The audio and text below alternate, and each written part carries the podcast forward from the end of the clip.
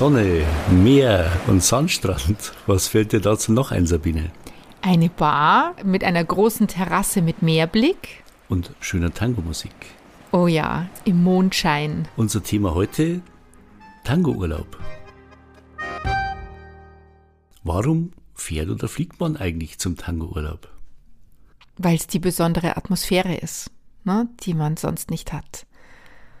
Ja, und für mich ist das so die Mischung. Also vormittags Tango üben, nachmittags am Strand liegen, abends im Mondenschein auf einer äh, offenen Terrasse im Freien Milonga feiern und Glas Wein dazu trinken.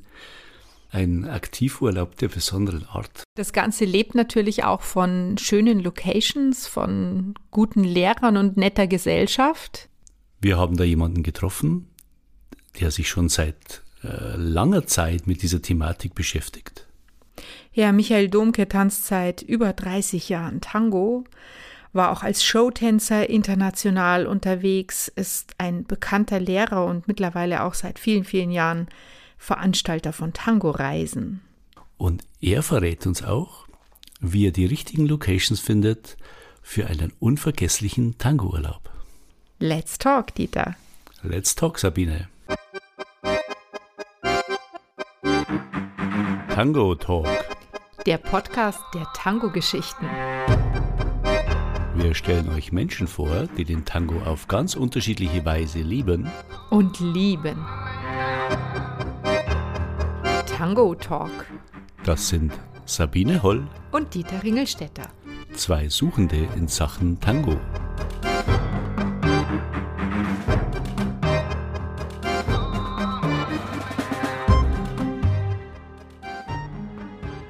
Michael, eigentlich muss man dich ja gar nicht vorstellen. Jeder, der sich ein bisschen mit Tango beschäftigt, wird schon mal über dich gestolpert sein.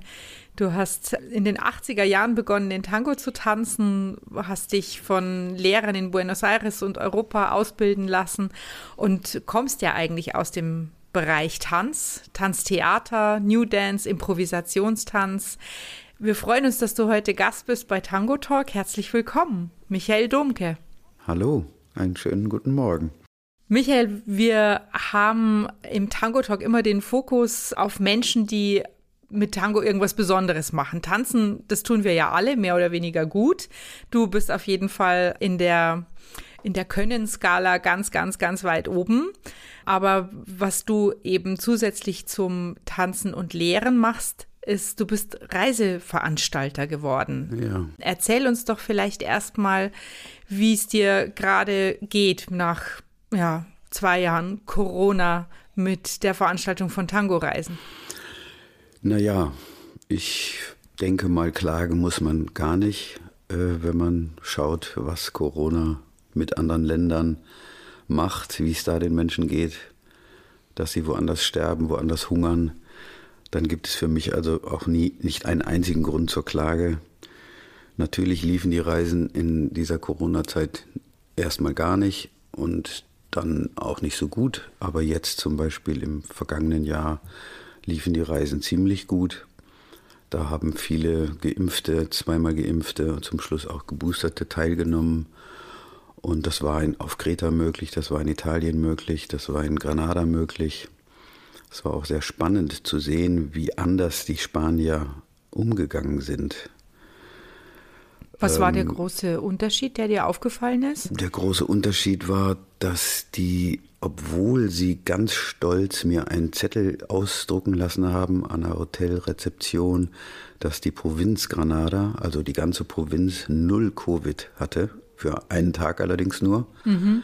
sind sie alle mit Maske gekommen, haben untereinander mit Maske getanzt, während wir Deutschen dort beim Tanzen, weil es erlaubt war, haben wir die Masken abgenommen und haben sie dann durchs Vorbild unserer spanischen Freunde dort und Mittänzer dann aufgesetzt, weil diese Rücksichtnahme beim Tanzen ähm, uns doch ein bisschen angesteckt hat. Mhm. Also da war ich sehr, ja, fast auch ein bisschen berührt wie anders die das äh, wahrgenommen haben, wie sehr die gelitten haben ganz am Anfang.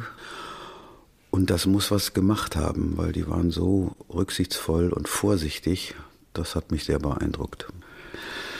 Wie gesagt, ich will nicht gar nicht darüber klagen, dass wir natürlich viel Geld verloren haben, viele Reisen nicht stattgefunden haben, es ein unglaublicher Aufwand war für, sagen wir mal, ein Viertel der Gäste pro Jahr, hat die ganze Organisation ungefähr dreimal so viel Arbeit und Zeit gekostet. Das war eine Auswirkung von Corona, weil ständig neue Regeln, ständig äh, Anmeldung, Abmeldung, Anmeldung, Abmeldung, wieder neu informieren.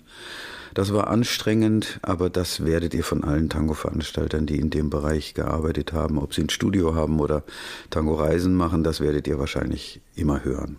Würdest du sagen, es hat sich trotzdem gelohnt, weil es dann einfach besonders schön war, aus diesem ganzen Pandemiegeschehen auszubrechen und sich dann eben unter südlicher Sonne äh, zum Tango äh, zu treffen? Oder würdest du sagen, wenn du gewusst hättest, wie das letzte Jahr läuft, hättest du es vielleicht bleiben lassen?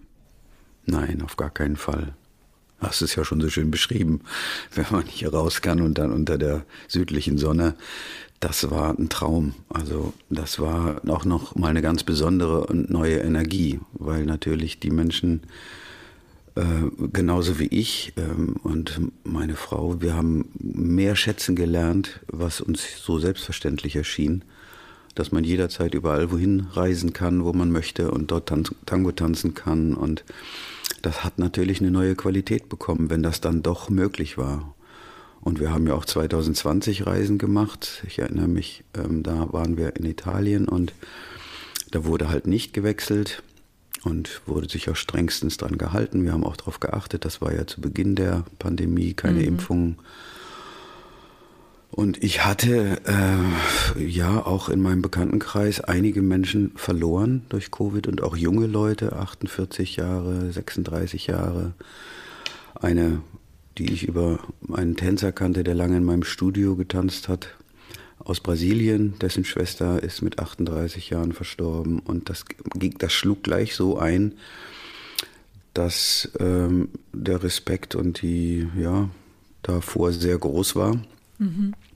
Und wir haben dann mit den entsprechenden Regeln Reisen organisiert. Das waren dann nur zehn oder zwölf Paare die alle nur miteinander getanzt haben und das war eben für uns auch spannend, weil Tango tanzen ist natürlich auch ein Reiz, mit jemand anders das zu tun, jemand anders zu umarmen, mit jemand anders zu fühlen und zu spüren.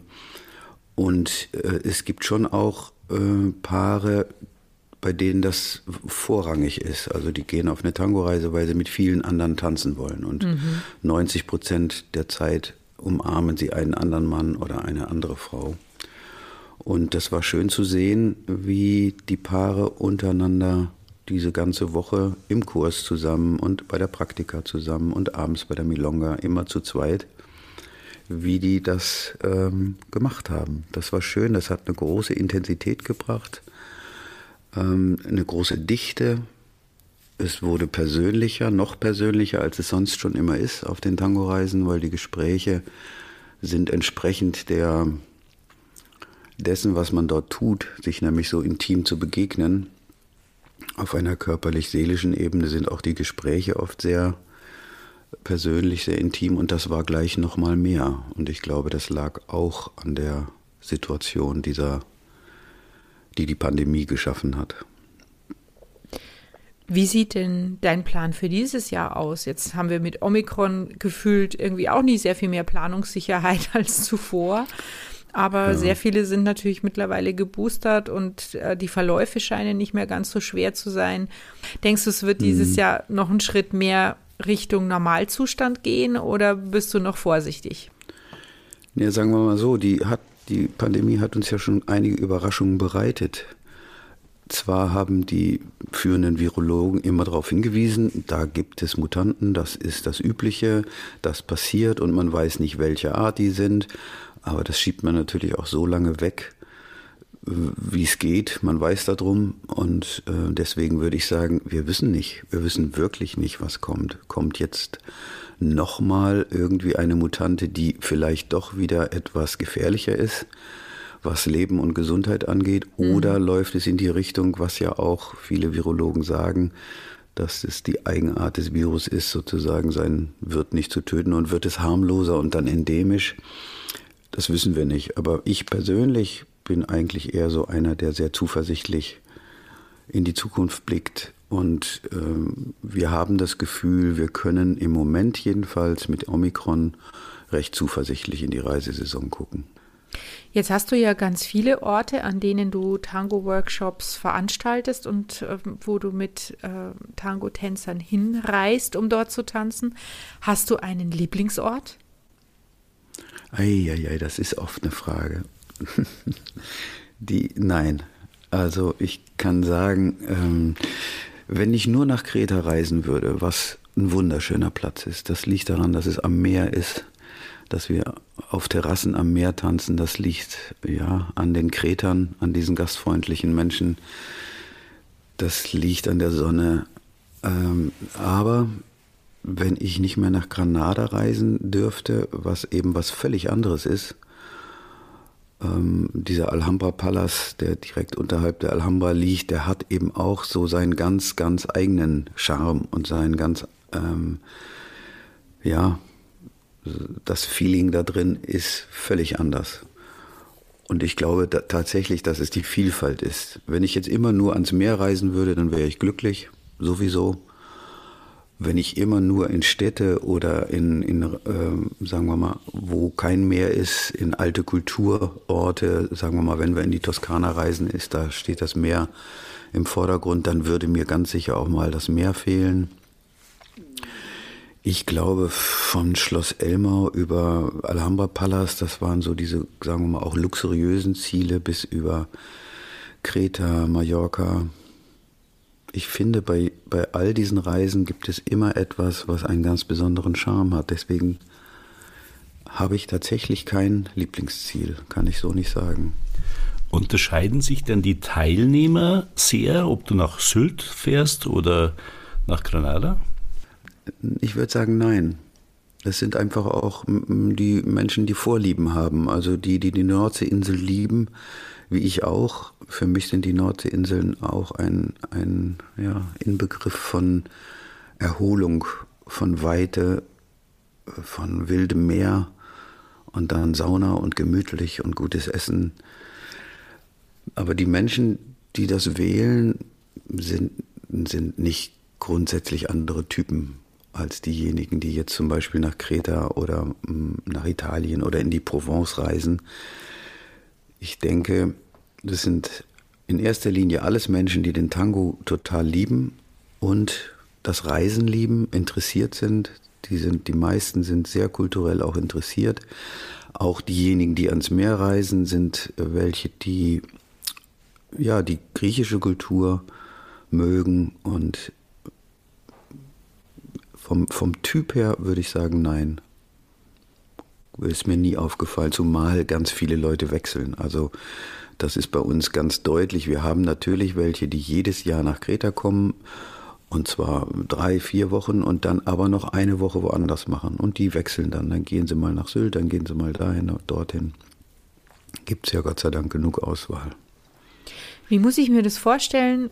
Wie der Prozess abläuft, wenn du ein neues Ziel für dich entdeckst. Sind es Zufallstreffer? Bist du vielleicht selber auf Reisen und stellst fest, da ist eine super tolle Location, da könnte man doch auch mal? Oder wie läuft es ab? Das ist ganz, ganz unterschiedlich. Also da gibt es eigentlich ganz, ganz viele Faktoren. Ich bin vor sechs Jahren, glaube ich, weiß ich jetzt nicht mehr so genau, sieben Jahren, habe ich mit meiner Tanzpartnerin und Frau Eva, habe ich mich ins Auto gesetzt und dann sind wir losgedüst, hatten vorher über Tipps von Freunden, von Schülerinnen, Bekannten, ähm, haben wir einige Ideen gehabt. Da haben wir im Internet nachgeguckt, haben telefonisch und per Mail vorab geklärt, ob das grundsätzlich möglich wäre. Und dann haben wir uns aufgemacht und haben diese Ziele uns angeguckt, haben dann verhandelt und sind dann quer durch Italien, haben das Ziel am Gardasee gefunden, Gardone Riviera, haben das Ziel in der nördlichen Toskana gefunden, bei Lucca. Wir haben das Ziel bei dieser Reise äh, gefunden im, in Umbrien, die Villa Poggiolo. Und dann hatten wir noch in Kroatien und auch in Venedig zwei Ziele, die dann nicht geklappt haben. Da hatten wir den schönsten Saal Italiens, glaube ich. Und dann ging die Verhandlung so weit, dass wir uns über den Preis, das hieß auch noch Hotel Monaco, da waren wir uns über den Preis einig und das war allein eine Nacht in diesem Saal, hätte ich gedacht, wäre ausreichend. Und dann ganz zum Schluss kamen sie und sagten, naja, wir müssten jetzt noch über die Versicherung für diesen Boden, alles Intarsien und so. Ich sage, nein, wir machen, das machen wir auch ohne Stöckelschuh und so weiter. Nein, aber die Versicherung brauchen wir. Und naja, am Ende kamen dann Tausende von Euros raus. Und damit war das dann gestorben. Das hätten sie dann auch gleich sagen können. Aber so ist ein, ähm, sagen wir mal, eine Suche. Das ist eine Mischung von, von Ideen, die man hat. Manchmal gehe ich ins Internet äh, und gucke einfach mir äh, Hotels an unter dem Stichwort ähm, Hotel tanzen. Zum Beispiel Alhambra Palace war ganz anders. Da habe ich einen Ritt gemacht durch Spanien und Frankreich und dann haben wir da eine Pause gemacht und ich habe geguckt, von der, äh, die Alhambra besucht und beim Runtergehen habe ich dann diesen Alhambra Palast, dieses Hotel gesehen und dachte, wow, das ist ja traumhaft. Eine Riesensaal, eine Eingangshalle ähm, mit, ja, mit den gleichen Elementen, wie die Alhambra gebaut worden ist. Also der Architekt des Hotels hat die gleiche Bauweise, die gleichen Restaurationstechniken äh, angewandt und damit den Palast aufgebaut hat, diesen Alhambra-Palast. Mhm. Und dann stand man da und guckte über die ganze Stadt und hatte einen Riesensaal. Und dann bin ich da gleich zum Direktor und habe gesagt, hier wollen wir Tango tanzen. Und dann gab es natürlich lange Verhandlungen und dann wollten sie uns unten ins Theater stecken, damit man da nicht in der Halle. Und nach langem, langem Hin und Her hat er gesagt, wir können es ja mal versuchen, dass sie da in der Eingangshalle tanzen. Wir schauen mal, wie die Leute reagieren. Und die haben gut reagiert. Die haben, wir haben sie dann gebeten, das auf der Rezeption zu erzählen, dass sie so begeistert waren. Und seitdem dürfen wir auch in der Eingangshalle tanzen. Das ist, Eingangshalle hört sich sehr, die Hall, sagen wir mal. Mhm, mhm, also das war so Zufallsprodukt. Man fährt irgendwo, ist im Urlaub oder auch auf Tangoreise, sieht ein traumhaftes Hotel und denkt, ich frage mal, ob die einen Tanzsaal haben. Und oft sind es Tipps von anderen, die sagen, du, ich habe da ein, ein Hotel gesehen, zum Beispiel das auf Kreta, hat mir jemand gesagt, der Alois aus München, der war da und hat äh, griechische Tänze gemacht. Und dann sagte der mir, und nebenan, da war so ein Hotel, die hatten so eine tolle Tanzterrasse. Naja, und dann guckt man sich dann an und sagt, ja, wunderbar, Blick aufs Meer. Und dann waren wir zehn Jahre da und haben auf dieser Terrasse getanzt. Ja, dass Granada so toll sein muss, haben wir schon gehört. Freunde von uns waren letztes Jahr mit dir in Granada. Mit mir und Eva, ja. Ja, genau. Die haben uns so vorgeschwärmt. Mhm. Da beneiden wir sie heute noch. ja, kommt mit. Dieses Jahr geht es wieder hin. Höchstwahrscheinlich. Ja, jetzt fahren die Leute natürlich mit dir auf oder begeben sich mit dir auf Tango-Reise, weil du natürlich auch ein ganz toller Tänzer bist und auch wohl großartig in der Vermittlung dessen, was du kannst. Also so viel Lob am frühen Morgen, sagt mir, das ist ja schwer. schwer. Es, es, es gibt ja viele ganz tolle Tänzer hat man ja selber auch schon erlebt, dass man dann in den Workshop geht oder so und am Schluss eben rauskommt und sich denkt so, ja, äh, wenn ich dem oder der zuschaue, bin ich total hingerissen, aber ich ähm, krieg's einfach nicht vermittelt, sozusagen, was, ja, ja, ja, ähm, wie, wie ich mich dem annähern kann. Und das scheint bei dir ganz anders zu sein. Also auch da haben wir viel Schwärmerei mitbekommen. Und was mich jetzt interessiert, also ich habe mich dann eben auch ein bisschen damit auseinandergesetzt, äh, wie lange du das schon machst und wo du sozusagen herkommst. Erzähl doch mal, wie deine erste Begegnung mit dem Tango war. Hat dich das von Anfang an so angesteckt? Ja, du hattest zu Eingang äh, das so formuliert, dass ich ja aus dem Bereich äh, Tanz käme, Improvisationstanz, ähm, Tanztheater und so weiter. Das müsste man insofern einschränken, dass ich ja vom Beruf her Arzt bin. Ich war Gynäkologe und habe hier in Bremen am großen Klinikum gearbeitet. und ähm, hatte dann eine Krise, ein Burnout, weil wir 100 bis 120 Stunden die Woche gearbeitet haben.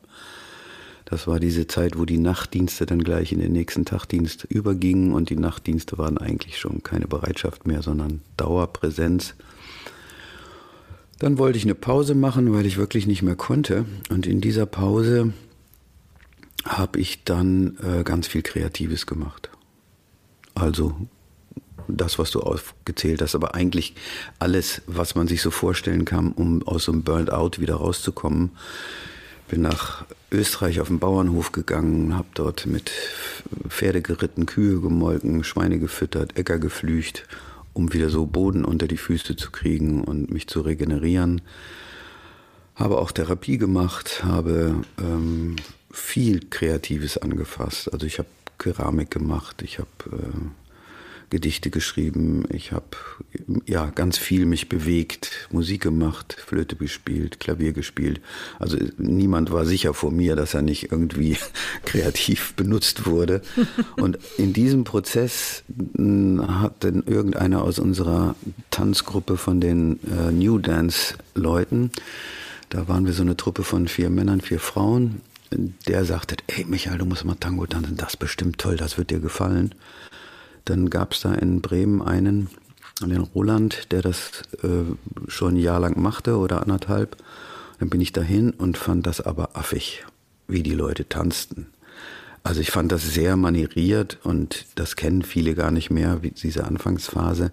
Das war ein, eine Pose nach der anderen, so aneinandergereiht, hatte ganz wenig mit der Musik zu tun, weil wir nur Piazzolla Musik hatten, die uns nun auch wirklich nicht so in den Rhythmus brachte, jedenfalls nicht der späte Piazzolla, der da lief.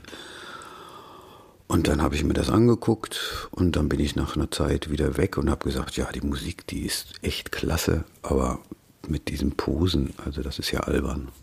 Bin wieder in meine Stammkneipe und dann, das waren drei Wirtinnen in Bremen, die kannten mich dann da in meiner Burnt-Out-Zeit, da war ich dann öfter im Medoc und dann sagte die eine, Michael, du musst mal zum Tango, das ist echt toll. Ich sag, du, da war ich schon, vergiss es.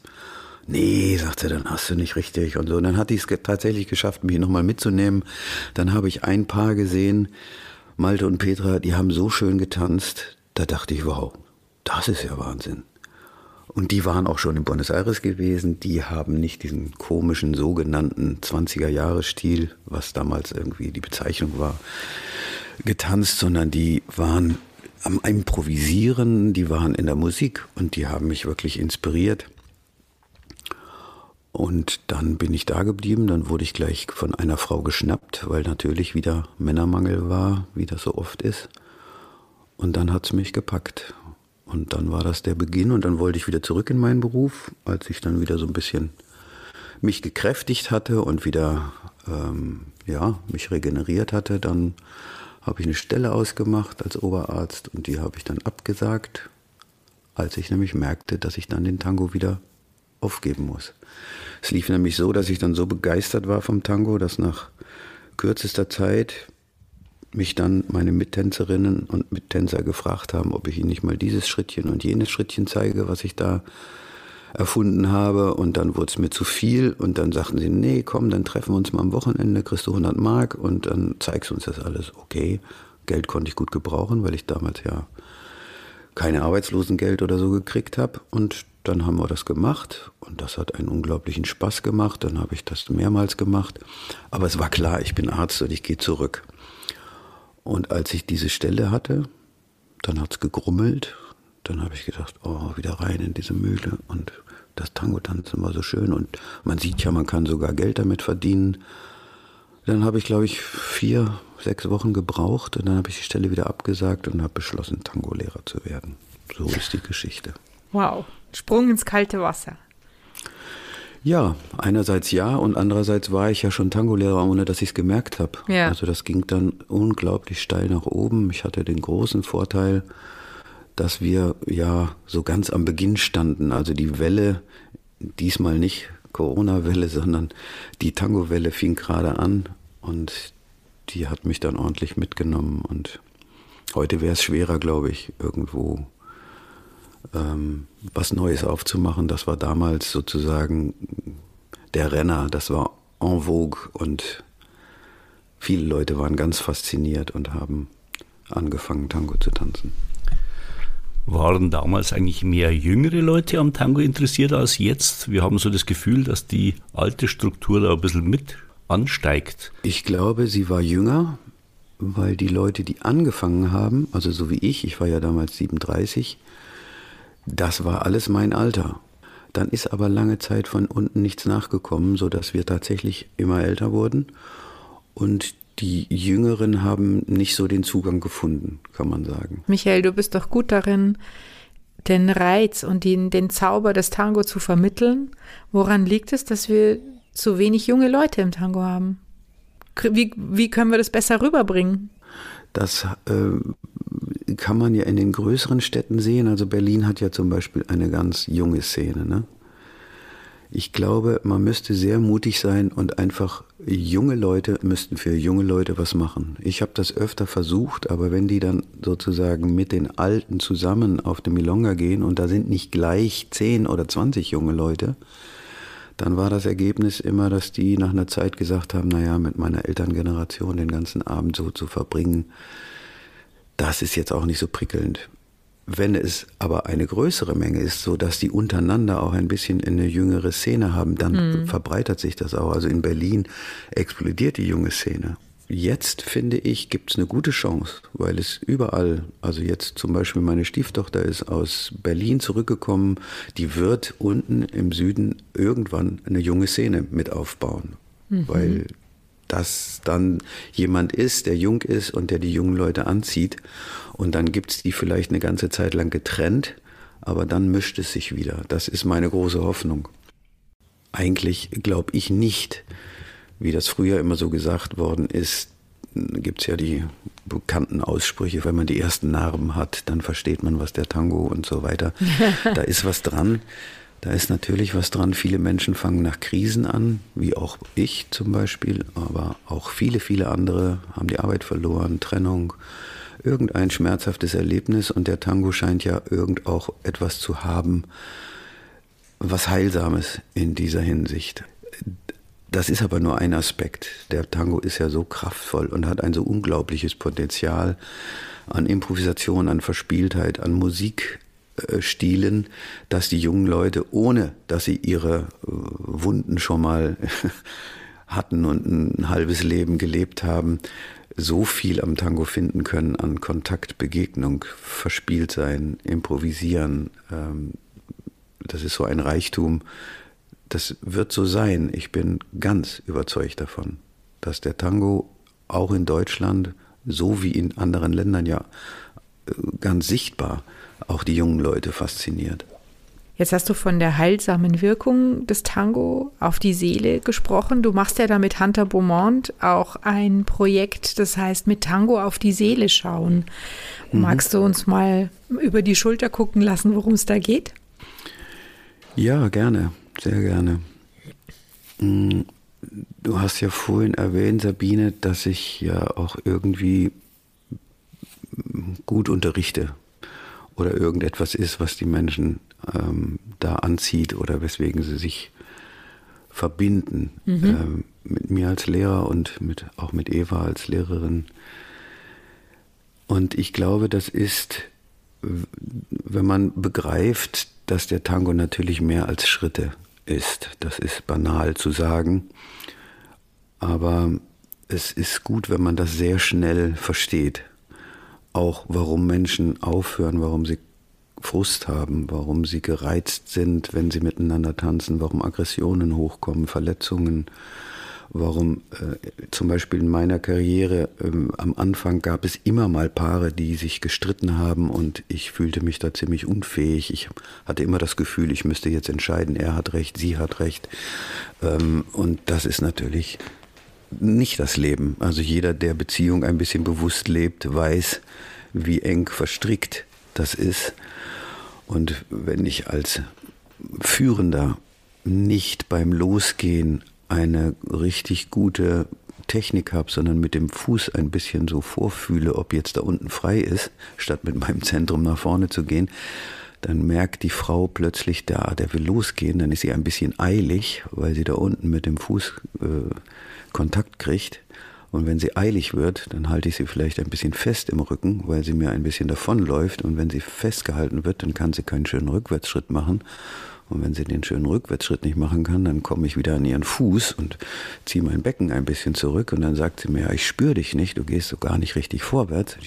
Und so weiter und so fort. Dann merkt man bei so einer kleinen Kaskade, wie ich sie eben geschildert habe, wie abhängig die eine Bewegung von der anderen ist, die eine Aktion von der Reaktion des anderen und die nächste Aktion beeinflusst. Und diese, dieses Verbundensein, dass man das erkennt, darum geht es auch in diesem, in diesem Seminar mit Hunter, dass man den Tango begreift als wie so einen kleinen Mikrokosmos von Beziehung und man findet alles wieder, was in einer menschlichen Beziehung, speziell auch in einer Paarbeziehung, weil es dort natürlich sehr persönlich, sehr intim ist, wieder ähm, im Tango.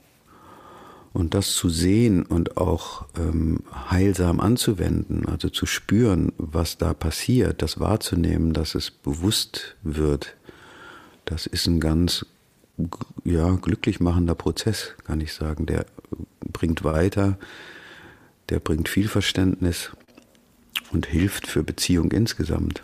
An wen wendest du dich denn mit diesem ähm, Projektangebot? Sind es dann Paare? Sind es Tango-tanzende Paare oder? Das sind Tango-tanzende Paare, ja. Okay. Also wir am Anfang hatten wir immer noch mal jemanden, der noch nicht Tango getanzt hatte und der dann, weil er in diese Gruppe äh, wollte, weil er eben Hunter kannte und wollte gerne eine Gruppe bei ihm machen und wollte auch Tango lernen, äh, dann schnell irgendwie so ein paar Stunden gemacht hat, damit er in diese Gruppe konnte. Aber jetzt natürlich, nach all den Jahren, nehmen wir nur Tango-tanzende Paare, die an der Qualität, an dieser ganz speziellen Qualität der Begegnung, der Beziehung im Tango sehr interessiert sind und daran forschen wollen und das für ihre Beziehung entwickeln wollen. Sind es dann Paare, die eher Probleme miteinander haben oder sind es Paare, die einfach, die möchten, dass es noch schöner wird? Das ist beides. Also ich würde mal sagen, fast alle, habe, alle Paare haben auch Probleme miteinander. Und es gibt verschiedenste Lösungsmechanismen. Und das sind Paare, die sagen, ja, wir haben diese Probleme und das ist eine Chance, um die uns anzuschauen Mhm. Und ganz viele sagen auch, ich möchte mein Tango tanzen durch diese Art der Bewusstheit weiterentwickeln. Und das ist auch unser, und sagen wir unser Credo. Wir wollen über die seelische Arbeit das Tango-Tanzen noch viel schöner machen, noch inniger, noch verbundener und damit auch technisch schöner. Und umgekehrt, wir wollen an die seelischen Konflikte und Probleme, die es gibt, über den Tango rankommen und sie auch entwickeln, bewusst werden lassen. Da ist der Tango dann auch wieder heilsam. Würdest du denn auch Paaren, die schon Probleme haben, aber noch keinen Tango tanzen, äh, empfehlen, mit Tango zu beginnen, um vielleicht auch Klarheit zu schaffen in der eigenen Beziehung? Um sich auf diese Weise auch für beide vielleicht weiterzuentwickeln? Ähm, Dieter, so würde ich das nicht sagen. Ich glaube, so ein Ratschlag ist sehr gefährlich. Also, wenn man sagt, das würde ich mir auch nicht zutrauen. Und ich glaube, das würde ich mir auch, wenn ich jetzt Psychotherapeut wäre und hätte 30 Jahre Erfahrung, würde ich denen nicht sagen, ich glaube, du solltest mal Tango tanzen, da kannst du. Tango tanzen bringt so viele tiefe ähm, Regungen nach oben, da weiß man nicht, was passiert. Also Sie müssen sich in jedem Fall darauf einstellen, dass es möglich ist, dass der Tango viele Dinge an die Oberfläche bringt, die nicht so leicht zu handeln sind. Manche trennen sich ja dann auch, weil ja. sie so frustriert sind voneinander beim Tango-Tanzen, das so tief geht. Diese Hoffnung und die Sehnsucht, die da geweckt wird und dann die vielleicht eben auch mal oder häufiger mal bittere Realität, da, das braucht schon ein ganz schönes Standing. Und deswegen würde ich jemandem, der Lust hat am Tanzen und der äh, sagt, oh, ich hätte Lust mit meiner Frau oder mit meinem Mann nochmal was Schönes zu machen jetzt, dann würde ich sagen, ja, mach, tanz doch Tango, das ist einfach toll. Aber so als Problem, Problemlösung sozusagen, als Ratschlag zur Problemlösung würde ich das wahrscheinlich nicht anbieten oder gleichzeitig darauf hinweisen, dass es ganz schön gefährlich ist. Das dachte ich mit der, mit der Klarheit, die man vielleicht finden könnte, ne? dass äh, so in so einem äh, Kreisverkehr dann zumindest irgendeine Ausfahrt findet. Aber ja, ja, das kann passieren, Dieter. Aber das weißt du, wenn du dich als Paar aufmachst und schon an dem Punkt bist, dass du sagst, Mensch, irgendwas fehlt uns in unserem Leben oder wir haben so ein Dauerproblem, irgendwie kommen wir da nicht raus, das ist so ein bisschen festgefahren. Und wenn man dann schon so weit ist, dass man sich auf den Weg macht, dann ist man ja schon, sagen wir mal, mit dieser Forschungshaltung, wir wollen mal gucken, was ist da möglich, woran liegt das, wie können wir das besser hinkriegen, das ist natürlich eine gute Voraussetzung. Damit hat man ja eine richtig gute Chance, auch Tango zu tanzen, weil man genau das für Tango tanzen braucht. Da gibt es ganz häufig kein richtig oder falsch. Da gibt es nur Kontakt, Empathie, spüren, sich zeigen, sich gegenseitig wahrnehmen ganz viel Wohlwollen, man könnte auch sagen Liebe. Wenn man das entwickeln will, dann kann man auch gut Tango üben und tanzen. Ne? Wenn, das, wenn, du, wenn du so an den Tango rangehst, dass du sagst, oh, ich will dieses tolle Erlebnis haben, ich will wieder in den Flow kommen, was ja vielen so passiert. Die haben einmal äh, das Erlebnis gehabt, ich weiß nicht, wie es euch da geht, und sagen, oh, war das schön. Und dann will man das wieder haben und dann kommt es nicht verweigert sich. das zeigt, dass ich da auf dem richtigen Weg bin.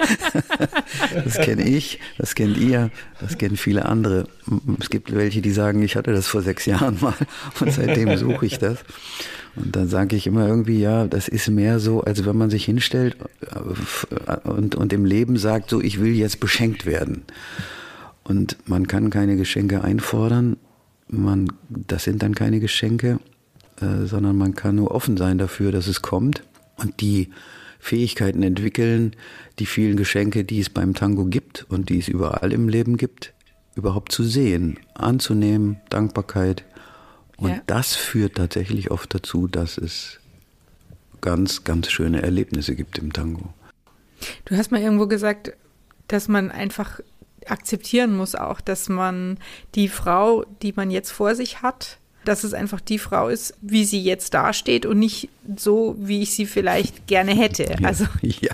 also einfach die, die Akzeptanz dafür, dass man eben im Hier und Jetzt ist mit der Person, so wie sie ist, ne? und mhm. auch es nichts hilft, irgendwie sich da groß was zu wünschen oder besonders viel zu erwarten, sondern man muss es, muss den anderen so nehmen, wie er ist und gemeinsam sozusagen dann ja. das Beste daraus machen.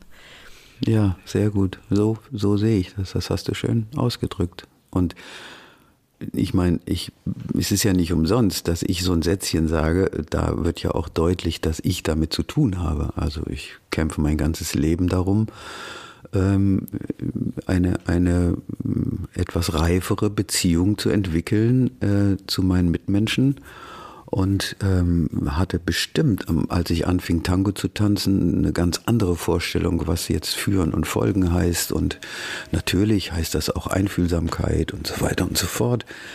Aber so in der Tiefe begreift man das eigentlich äh, jedes Jahr mehr. Und dieser Satz, den ich da gesagt habe, den ich finde, der zeigt das sehr gut, was für mich meine Schwierigkeit ist, aber eben auch für viele andere. Ich kann immer nur mit der Frau weiter tanzen, die dort steht, wo sie steht, und nicht mit einer, die ich gerne woanders gehabt hätte. Also, ich mache einen Schritt zur Seite und die Frau macht ihn halt aus irgendeinem Grund ein bisschen kürzer dann kann ich mit dem Arm ein bisschen drücken, weil ich wollte sie doch fünf Zentimeter weiter nach links oder ich richte mich sofort danach, dass sie jetzt ein bisschen rechts neben mir steht, mache den Arm weich und wende mich ihr zu, weil sie nun mal da steht, wo sie steht. Wenn ich das Prinzip die ganze Zeit im Tango, das läuft ja unbewusst ab. Wenn ich das aber in der Lage bin, durchzuhalten, dann wird es ein eher befriedigender und glücklicher Tanz, als wenn ich das nicht tue. Ja. Und das kann man schon auch aufs Leben übertragen, so wie du das eben schön formuliert hast, Sabine. Ja, äh, ich, ich muss sagen, ich bin ja voller Bewunderung und irgendwo beneide ich dich auch, wie viele Menschen wahrscheinlich, an, an einer Stelle im Leben so einen Kurswechsel zu vollziehen und auch den Mut zu haben, zu sagen, ich habe jetzt so einen tollen Beruf, für den du ja auch lange studiert hast und sehr viel, da hast du ja auch sehr viel investiert, um diesen Beruf ausüben zu können. Und das, das ist mir jetzt zu viel, das macht mir nicht mehr so viel Freude. Tango macht mir mehr Freude. Ich setze jetzt da alles auf eine Karte und verändere mein Leben hin zu ja, einer Sache, die mich mit Leidenschaft mhm. und Freude erfüllt. Hat dich das als Person auch verändert? Oh ja, oh ja. Das sind sehr gehaltvolle Fragen, ähm, die wirklich in die Tiefe gehen.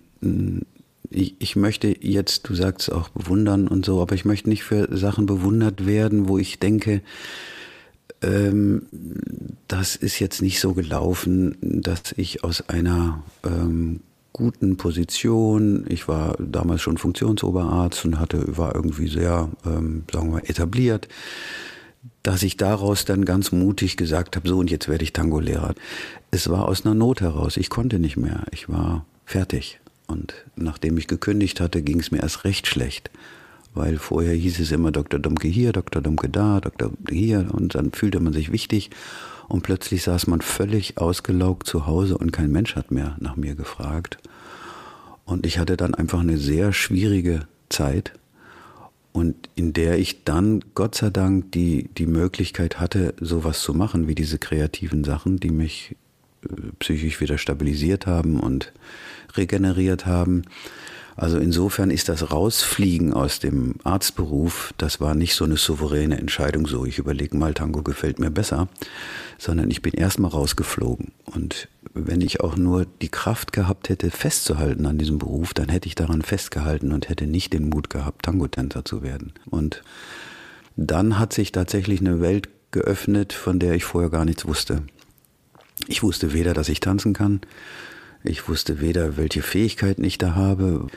Das war dann wirklich ein, ein Riesengeschenk. Und dann kam die Situation, wo, wo man sagen konnte, na gut, das war schon ein bisschen mutig, weil ich ja dann überlegt habe, naja, wie viel würdest du jetzt verdienen und eine sichere Anstellung und, und, und. Und als Tango-Lehrer, hm, das war damals nicht so, dass man damit viel Geld verdienen konnte. Und diese Entscheidung ist dann vielleicht ganz mutig gewesen. Aber Sie war richtig, weil ich dann wirklich jetzt, ich glaube 33 Jahre lang bin ich jetzt oder 34 glücklich mit meinem Tango und das hat mich natürlich verändert. Das freut mich total, von Herzen das zu hören und vielleicht sollte ich auch noch sagen, ich habe das mit dem Bewundern auch eher aus einer solchen ja, sich mit Freunden Perspektive herausgedacht. Mhm. Also, dass man das aus einer Krise mhm. rausgehen kann und auch mit einer mutigen Entscheidung einen neuen Weg einschlagen kann, der einen dann so viel geben kann, der wirklich auch ein ganz, ganz neues und qualitativ noch viel besseres so hört sich zumindest an, äh, Leben eröffnet. Das macht ja auch total Mut. Das macht doch, ja. denke ich, jedem Mut, der irgendwo das Gefühl hat, er steckt auch in der Sackgasse, auch ohne Burnout, auch ohne irgendwie ja, ähm, ja. krank geworden zu sein an dem, was man gerade tut, hat man ja auch oft das Gefühl, ich stecke in der Sackgasse, ich bin schon lange nicht mehr glücklich gewesen. Mhm. Das ist auch in den schwierigsten Situationen, dass sich neue Türen auftun, neue Wege erschließen und dass dahinter nochmal ein ganz neues Leben sich entfalten kann, was deutlich mehr bietet und deutlich glücklicher macht als das, in dem man gerade steckt. Ne? Also, dass man sich einfach trauen ja. muss, rauszugehen, in die Welt offen zu sein, für viele neue Einflüsse, Dinge auszuprobieren, dann wird irgendwann das Richtige schon dabei sein. Ja, das, das, so wie du es jetzt ausgedrückt hast, finde ich schön. Das kann auch Mut machen. Das finde ich selber auch. Und es ist ein schönes Beispiel, dass es so gehen kann. Das war ja dann auch noch die große Überraschung. Natürlich durch diese Welle, die in Deutschland kam. Dann macht man ein Studio, dann hat man irgendwie sechs Lehrerpaare, die da alle Tango unterrichten in meinem Studio. Und dann geht man in die Welt und macht Tango-Reisen und wird kleiner äh, Tango-Reiseunternehmer. Das ist natürlich nicht äh, vergleichbar mit, mit, was weiß ich, mit anderen äh, und Unternehmern, aber dass ich überhaupt so gut davon leben konnte, das hätte mir doch auch vorher keiner prophezeit. Das war einfach auch ein Geschenk, was, ja, was sich, glaube ich, ergeben kann, wenn man so seinen Weg geht mhm. und mit den Energien, die man in sich spürt. Und trotzdem bleibt es am Ende immer ein Geschenk. Und wenn sich eine Tür schließt, so wie bei mir in meinem Beruf, dass sich dann eine andere auftut. Oder vielleicht sogar drei auftun. Das ist mir jetzt schon oft passiert im Leben. Naja, vielleicht, ich habe hab so aus vielen Gesprächen nehme ich immer wieder mit, es braucht ein bisschen Glück, es braucht ein bisschen Mut und es braucht ein bisschen Tango. Und dann kann aus jeder Ausgangssituation was ganz Tolles Neues werden. ja, nur dass nicht alle Menschen das mit dem Tango ähm, ja, so machen können. Ne? Also, das stimmt, ja aber es, nicht, man kann es ihnen empfehlen im Regelfall. ja. Ja, Michael. Man kann sie missionieren.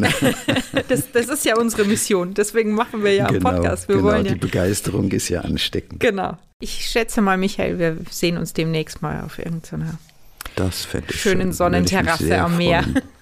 ja, ja. Das fände ich sehr schön.